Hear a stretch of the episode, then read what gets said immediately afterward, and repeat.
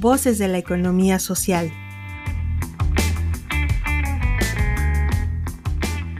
Saber acompañar a empresas de economía social.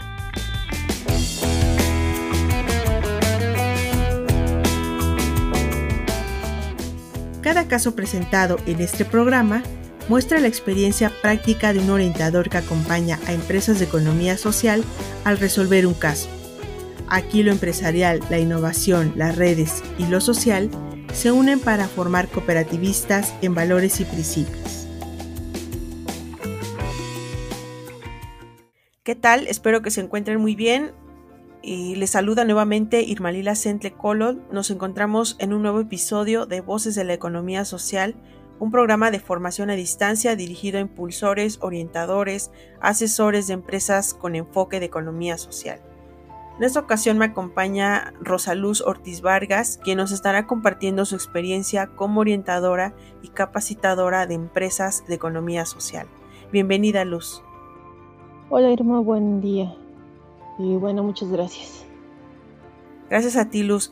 Pues eh, Luz y yo formamos parte del equipo de Nodo de Innovación Empresarial del IDIR Ibero Puebla. Y bueno, pues hoy estaremos compartiendo eh, un tema sumamente importante dentro de las empresas de economía social que tiene que ver con los problemas internos, ¿no? Y bueno, pues eh, como orientadores de empresas de economía social, Muchas veces no podemos impedir que surjan ciertos conflictos entre los socios de estas empresas, por lo tanto, por un lado, pues es importante asumirlas, ¿no? Como algo inherente a las relaciones interpersonales que se dan en la mayoría de las organizaciones, ¿no? Y por otro lado, ver de qué manera, pues poder eh, subsanar o resolver estas, estos conflictos, ¿no?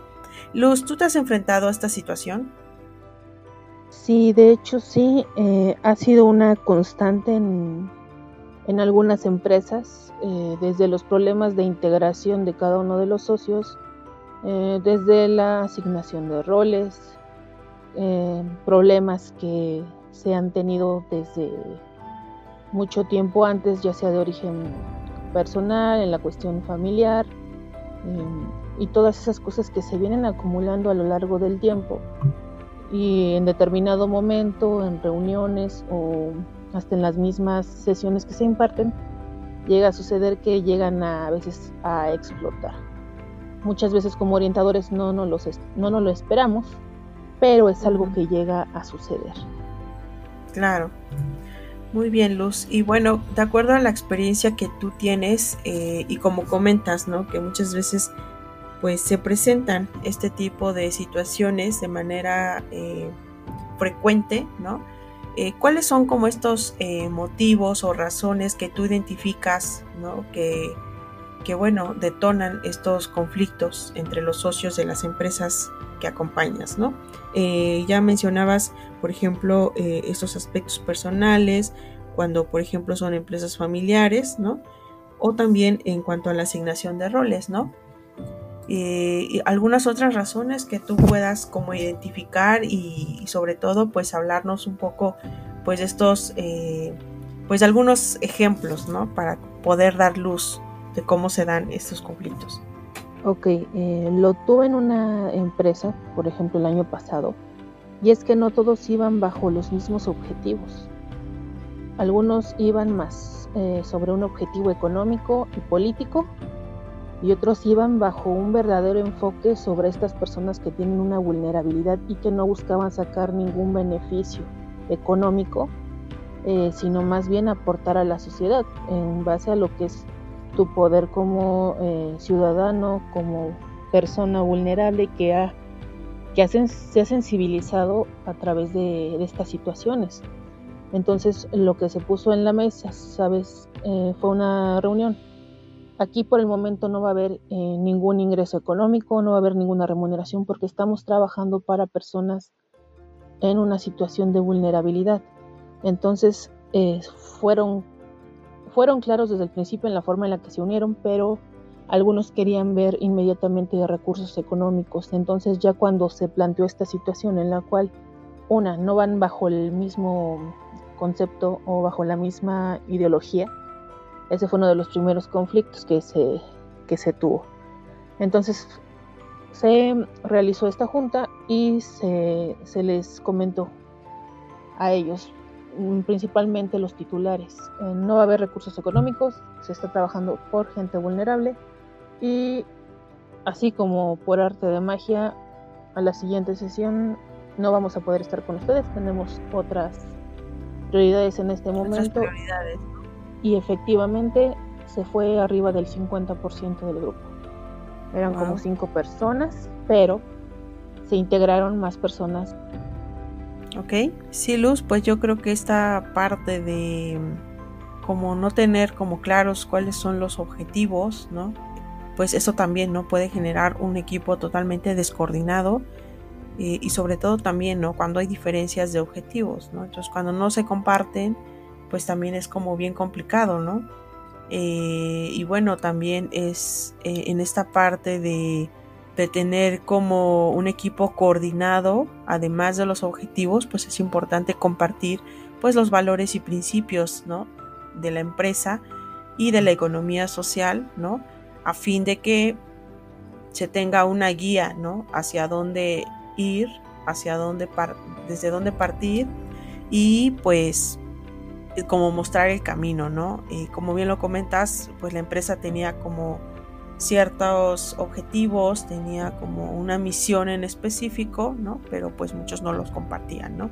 Entonces creo que, pues sí, de entrada es eh, compartir todos estos valores, principios, los objetivos, ¿no? Un reparto de roles también adecuado para que todos puedan llevar a cabo de manera eficiente sus funciones pues eso habla de un equipo totalmente coordinado, ¿no? Eh, y bueno, eso es parte de las razones, ¿no? Por las cuales se generan estos conflictos.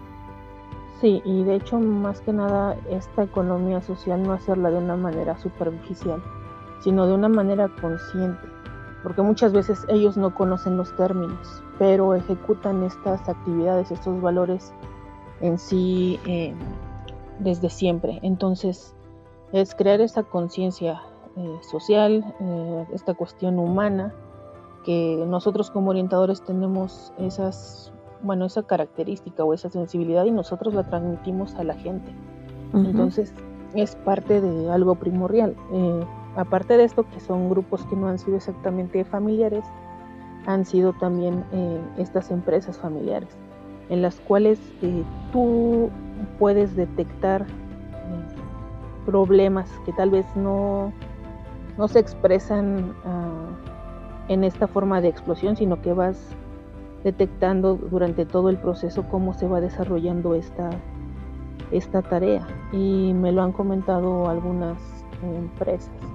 dicen es de que a veces nosotros necesitamos alguien externo para que a veces nos pueda eh, dar esa percepción personal que a lo mejor nosotros no aceptamos, en la cual nosotros ya estamos eh, cegados o completamente ya ensimismados y, y ya no detectan algo más de lo que tienen, de los problemas que ellos tienen enfrente. Entonces, regularmente yo les llego a recomendar que se salgan un poquito de, de, ese entorno en el cual ya están en el taller, están en la casa y es algo cíclico. Entonces romper con esa rutina para despejarse un poco y de esa forma eh, puedan generar estas acciones, esta conexión, el alejarse un poquito de este de estos ciclos de trabajo, familiares y demás para que en un entorno ya diferente, tranquilo y armónico, por así decirlo,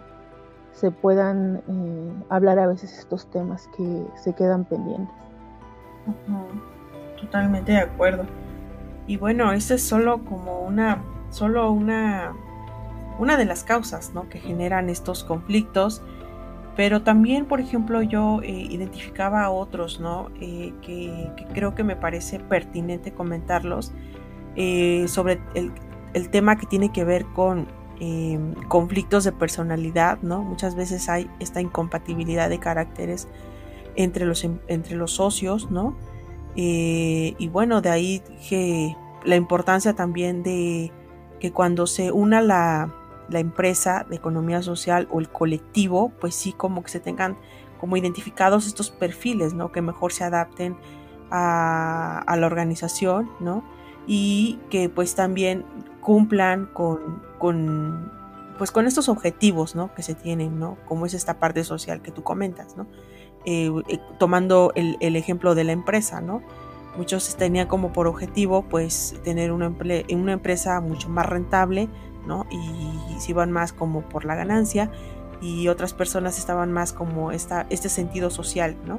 Entonces, de entrada, pues sí, como cuando se integra un colectivo, pues como tener como algunos filtros, ¿no? Como para ir integrando a este grupo, ¿no? Para que al final pues no sucedan este tipo de cosas, ¿no? Sí, efectivamente como lo comentas, la cuestión es cuando nosotros no vamos detectando eso hasta que van avanzando las, las sesiones. Em, algunas veces con el, bueno, yo lo podría decir así, con el entusiasmo que tú le transmites a la gente, con, esta, con este amor y esta pasión por lo que haces, ves que la gente se, eh, se contagia, se impregna de, toda esta situación, pero se van presentando situaciones que como eh, nosotros o como orientadora no estamos tan constantemente eh, en la en todas las actividades de la empresa. En ocasiones nos comparten mucho de lo que realizan, pero ellos son los que tienen el contacto directo y el conocimiento de las personalidades de cada uno de ellos. Entonces, a veces es complicado el detectarlos hasta que se llegan a presentar este tipo de situaciones. Entonces ya es ahí donde, ok, reevalúen otra vez la estancia de los socios, eh, cuál va a ser la aportación de ellos, no es solamente la cuestión económica, sino la cuestión de, esta, eh, de este trabajo, eh, de cualquier otra actividad con la que ellos puedan aportar. Sí, claro, totalmente de acuerdo. Y bueno, también este, entre otras las causas que yo encontraba es esto de la de un exceso de competitividad, ¿no?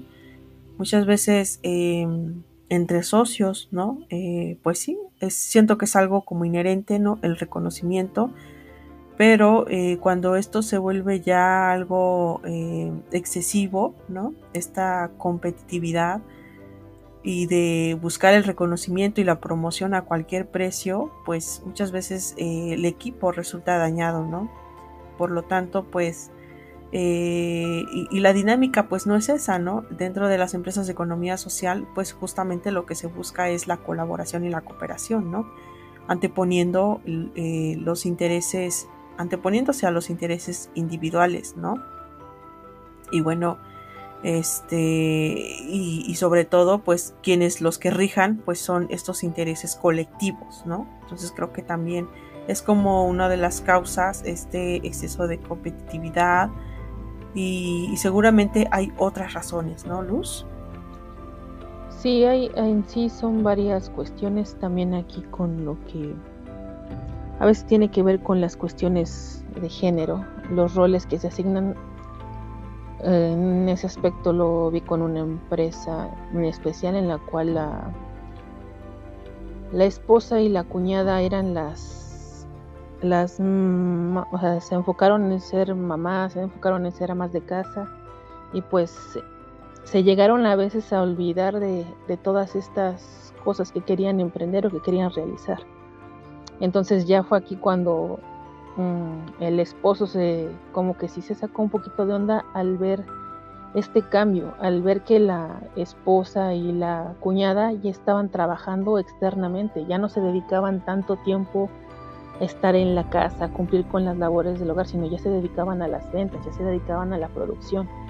Entonces ahí también donde eh, te pones a revalorar, ok, en el aspecto como mujer, como mamá, como ama de casa, como esposa últimamente y también como, como esta empresaria que quieres ser o que el emprendimiento que estás realizando tú tiene valor, que tú tienes valor, que te reconoces como una persona valiosa, como una mujer que no solamente va a estar en un solo lugar, sino que tiene la capacidad de desarrollar muchas más actividades y que la edad no tiene que ver o toda esta historia forma parte de lo que eres ahora, pero que te está ayudando a impulsarte, te está ayudando a crecer, a confiar en ti de nuevo. y ver que no hay limitaciones en este aspecto. Entonces ahí también donde se a presentar un poco el conflicto de manera inicial, pero se logró incorporar el esposo a esta, esta dinámica, apoyó mucho a la esposa y a la cuñada y pues hicieron esta, esta, este pequeño emprendimiento familiar. Entonces puede que al principio se efectúen este tipo de, o este tipo de problemáticas, pero la adaptación y la concientización de la familia entera es lo que, lo que ayuda a que se continúe con, con el emprendimiento.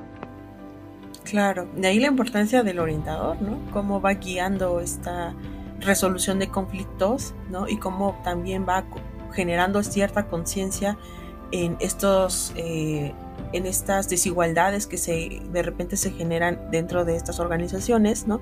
Como bien lo comentabas, de edad, de género. Y bueno, pues em, sí es importante esa labor del orientador. Ya como para ir cerrando, Luz, como hay algunos eh, métodos o dinámicas que tú podrías eh, como de alguna manera recomendar para poder generar una cierta cohesión dentro de los grupos y de las empresas de economía social? Algunos en específico no, pero eh, siempre lo que recomiendo es el, el FODA personal para ver eh, ahora sí en, qué, en qué somos tan tan buenos o cuáles son esas debilidades para poder así integrarnos de una forma adecuada. Entonces estos valores, estos principios, estas habilidades y estas debilidades las transmitimos a la empresa.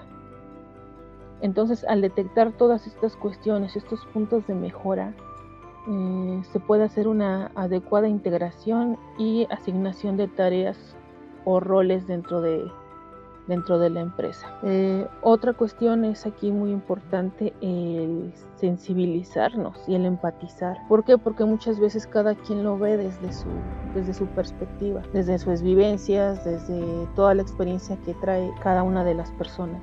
Entonces es sensibilizarnos y ponernos en el lugar de, de alguien más, de a lo mejor desde alguien que ha vivido con una discapacidad, pero que tiene otras habilidades muy, muy, muy desarrolladas, en el cual, ¿cómo puedo yo colaborar? Este aprendizaje colaborativo en el cual yo no, eh, no aminoro el, el, valor de la persona, porque como, como lo hemos visto entre todas las empresas, y todos los socios que las integran tienen diferentes capacidades. Para mí cualquier aportación, cualquier palabra que me diga el, socio, para mí es válida.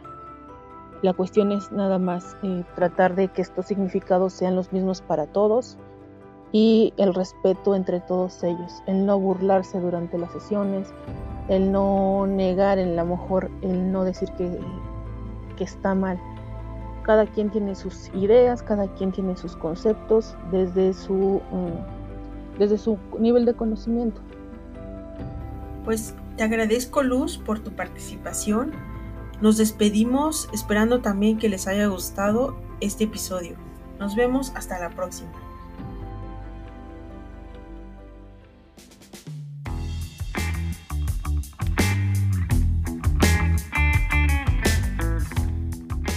Gracias, nos despedimos de este caso, deseándote como siempre lo mejor. Te invitamos a participar con nosotros y a hacer comunidad mandándonos la solución de este caso. ¿Tú qué harías? Al WhatsApp 2225 24 85 80 o al correo noto.contacto arroba iberopuebla.mx. Síguenos también por Facebook, Twitter o LinkedIn.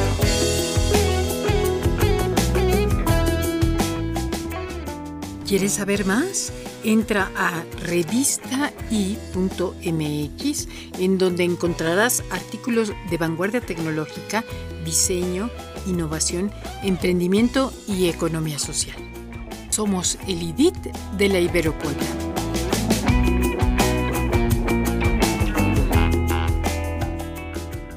Voces de la economía social.